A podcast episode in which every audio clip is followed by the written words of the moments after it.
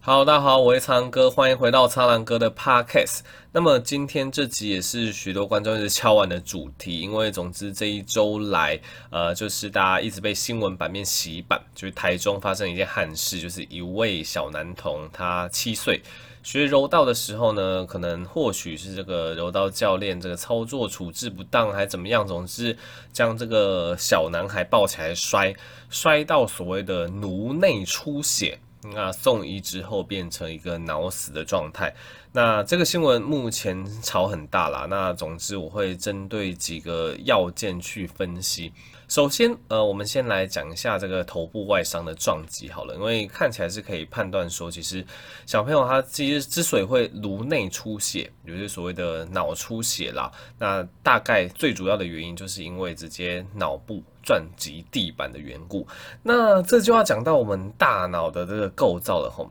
大脑其实是非常脆弱的。对，我还记得我们上医学院的时候上这个大体解剖的课程，其实你会觉得，就是你从外观呃最难以辨识，而且你深入探讨之后，你就会觉得啊，大脑真的是一个非常脆弱的一个组织啦。因为大脑非常的软，你可以把它想象成就是豆腐的那一种质感，可能并不是像嫩豆腐那么的嫩，但可能有一点点像板豆腐那种感觉。总是。大脑它相较于我们身体里面的其他像是肝脏、肾脏这一类比较实质的器官来讲，大脑它其实是偏软的，而且它非常的重要，它有非常精密的神经连接，也因此造物主为了要保护大脑，呃，做了几个防护措施。首先，第一个，他把大脑浸在所谓的脑脊髓液里面。对，这个脑脊髓液，我之前这个莱纳你做啊，这个晋级的巨人专篇有跟大家分析过脑脊髓液。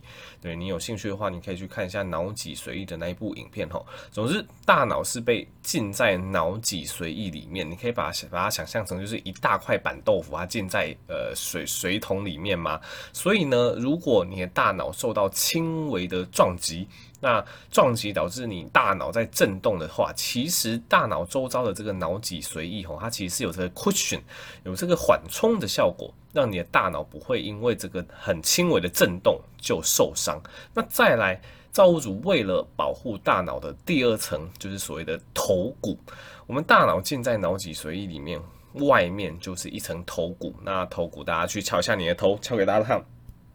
有没有听到“扣扣扣”的声音？对，你的头骨是非常的硬的，那这也可以非常有效的让你在受到轻微撞击的时候，对，这因为有头骨保护住嘛，它不会直接去伤害到大脑。好的，大脑在这两层东西的保护之下，理论上应该要非常的安全。但是呢，包在大脑外面的这层头骨，吼，在比较严重的头部外伤，甚至是脑出血的状况下，诶，它反而变成一种隐忧喽。为什么？因为大脑现在是处在一个类似密闭容器的概念，因此呢，如果我们的脑部受到了外伤重击，里面开始出血的话，当你大脑里面开始出血，会发生什么事情？有一个医学名词，大家看新闻一定会听过，叫做脑压。脑部的压力，我们大脑在还没有出血的状况下，它的脑压是维持一个定值的，是一个正常的脑压。你可以把它想象成就是我们脑部里面的一种平均压力这样子。那这个脑压一定不能太高，为什么？因为我们大脑要有血液灌流啊。我们的血液从我们的心脏主动脉弓打上去，然后从你的颈动脉一路往上跑，最后就会进到你的大脑。那这些血液就会灌流你大脑的神经细胞，让你大脑的神经细胞有养分，可以充分的活下去。这样子。那今天当你因为某些原因，最主要的原因就是脑出血，这最大宗的因素了。脑出血，你的大脑这块大豆腐里面突然冒出一堆血来，那它会对你的大脑造成挤压嘛？那你不要忘记了，你大脑又被禁锢在你的头骨里面，面它有一点像一种密闭空间的感觉。对，所以在这种密闭空间里面的大脑，一旦内部出血哦，那就很可怕了，因为这内部出血的血液大量涌出，然后包围在细胞外，它就会造成你所谓的脑压上升。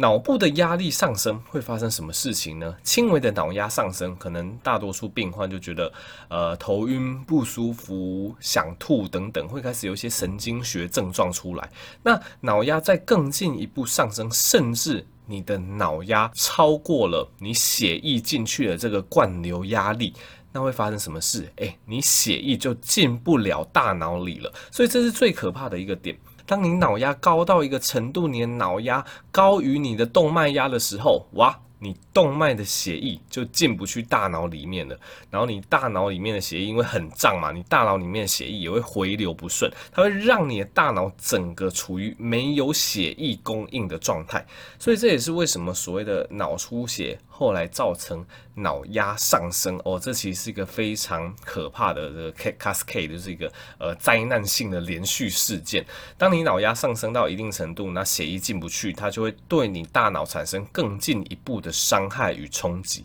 那你的大脑一旦接收不到血液，会发生什么事情？你的脑细胞会开始缺氧，会开始坏死。那你一旦你的脑细胞开始缺氧坏死，你的脑细胞会变得更肿胀。你的脑压会更高，它会变成一个恶性循环，血液更进不去，脑细胞坏死的更严重，然后整个大脑就就挂掉了。你可以这样子理解。那这其中还有一个非常恐怖的事情，当你脑压高到一定程度，因为刚刚跟大家提到了嘛，大脑是包在。头颅骨里面的，你脑压高到一定程度之后，它会开始往四面八方压迫，因为压力太大了。那脑干就很容易受伤，因为脑干是在你的大脑的下面嘛，对，在在你那个小脑的前侧，在你大脑的下面。那一旦你大脑的脑压太高的时候，它会造成一个状况，叫做脑疝气、脑脱垂，就是我们叫做 brain herniation。就 herniation 疝气这个字可以用在肠胃道，也可以用在大脑。你大脑压力过大。整个压力往下一压，就有可能会压到你的脑干。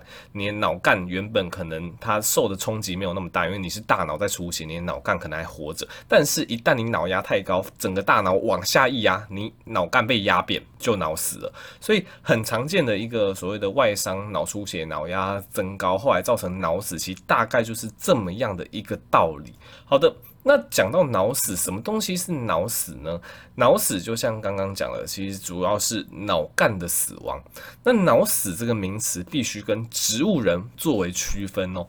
脑死是所谓脑干的死亡。脑干是什么？脑干是我们全身的生命中枢，这大家国中生物课就提过了吼。为什么脑干叫做生命中枢？因为脑干控制你的呼吸，控制你的心跳，控制你的这一类所谓的生命征象。因此，你的脑干一旦受损，脑干失去功能，你这个人在没有呼吸器的支持下，在没有这类就是所谓的人工机器的支持下，是活不了的。对，因为你的脑脑干挂掉嘛，今天没有呼吸器在那边打气进去你的肺部，你是不会自己呼吸的，所以你一定要靠机器才得以维生。这个就是所谓的脑死。那植物人不一样哦，植物人通常是。大脑功能的部分或全部丧失，而植物人发生的原因，呃，通常也是可能因一些心肌梗塞啊、中风啊怎么样，缺氧导致的大脑部分功能丧失。那植物人的脑干。植物人的生命中枢通常是完好的，因此如果你有去长照机构看那些植物人，就当义工啊，怎么样都好，你有去看那些植物人的经验，你会发现，哎，其实大多数的植物人吼，他只要放着一根鼻胃管，虽然虽然说他在床上哈，可能一动也不动，顶多有一些眼神在那边飘，但似乎没办法跟别人互动。虽然说他处于那种样子，但是他身上并没有插着所谓的气管内管。并不需要呼吸器等等，它本身的生命中枢，这个呼吸、心跳、血压是没有问题的，但它是大脑这个意识中枢丧失，所以导致诶它进入一种可能所谓的昏迷呀，没办法跟别人互动的这种程度哈，所以这就是所谓的脑死跟植物人的最大差别。那脑死的病人吼，一般来讲，我们会把它跟器官捐赠呃绑在一起，不是说不能说绑在一起啊，应该是说脑死的病人，他就他的家属或者是这个病人本人，就如果他脑死之前有所谓的器官捐赠的意愿的话，那其实我们就可以帮病人本人完成他这个宏愿。为什么脑死可以器官捐赠，但植物人不行呢？因为就刚像刚刚讲的，脑死是因为你的生命中枢已经已经挂掉了，你没有这些人工的机器的话，你是无法存活的。因此，脑死的人在道德伦理上，我们就觉得哦，如果他有意愿，那我们经过。一连串所谓的脑死判定，确定他真的是不可逆的脑死之后，我们就会执行所谓的器官捐赠。因为这个患者他除了脑干死亡之外，他的心脏啊、肺脏啊、肝脏啊、肾脏等等器官基本上可以算是好的，所以他可以去呃，就是让其他的受捐赠人受惠这样子。但植物人就不行，因为植物人就刚刚讲他的生命中枢是没有问题，他只是大脑这个意识中枢出问题，所以植物人他其实蛮多的植物人他也不用靠什么。人工机器，它就可以存活了。顶多就别人别人从鼻胃管帮忙喂喂奶，帮忙翻身，帮忙清洁。其实植物人蛮多都可以活得蛮长久的，因为因此植物人就跟所谓的器官捐赠扯不上边这样子。好的，总之我这样子解释出来，大家应该就会知道这个案件就是所谓的柔道摔到头导致脑出血，后来就是脑死是怎么样发生的。对，那比较呃也不能说尴尬，就是因为刚刚讲到的所谓的脑死判定，它基本上我们主要是适用于成年人啦。就成年人如果真的我们怀疑脑死，我们或许就会做这个脑死判定，去确定他真的脑死。但是以一个儿童来讲，尤其这个案件又是一个七岁的儿童，儿童来讲，我们一般认认为他的所谓的再生、他的恢复、他的这个潜力都会比成人还要好，所以在儿童身上就没有一套非常严谨的所谓的脑死判定的规则，所以，所以你大大概是不会在新闻上看到说什么对儿童呃去操作所谓的脑死判定，有可能看到啦，但基本上儿童的脑死判定这个流程，基本上它并没有定得像成人那么严谨，因为我们是真的会比较相信儿童他会有比较好的再生能力，但我哎，我我我个人还是必须说，我是对这么严重的病情，我是持不乐观的态度，因为即使呃这个儿童的大脑真的有一定的再生能力，他可能从呃没有自主呼吸开始恢复一点自主呼吸还怎么样，但是他的大脑他的脑干都已经受伤的那么久，这其实就算最后。最后真的有一线希望可以撤掉他身上的维生装置，这个对大脑的受伤真的是太太严重了。他可能以后就会变成，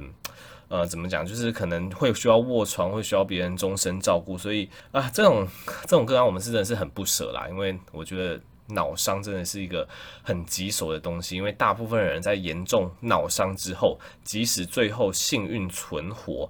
后遗症，或者是需要家人一辈子长期的照顾，这个其实都是后续会需要面对的课题。那总之有点扯远了，大概就是跟大家简介一下所谓的呃我们大脑的解剖构造，那所谓的外伤的脑出血为什么会造成所谓的大脑损伤，甚至是脑死的过程。好，那最后聊一些比较轻松的，总之呃。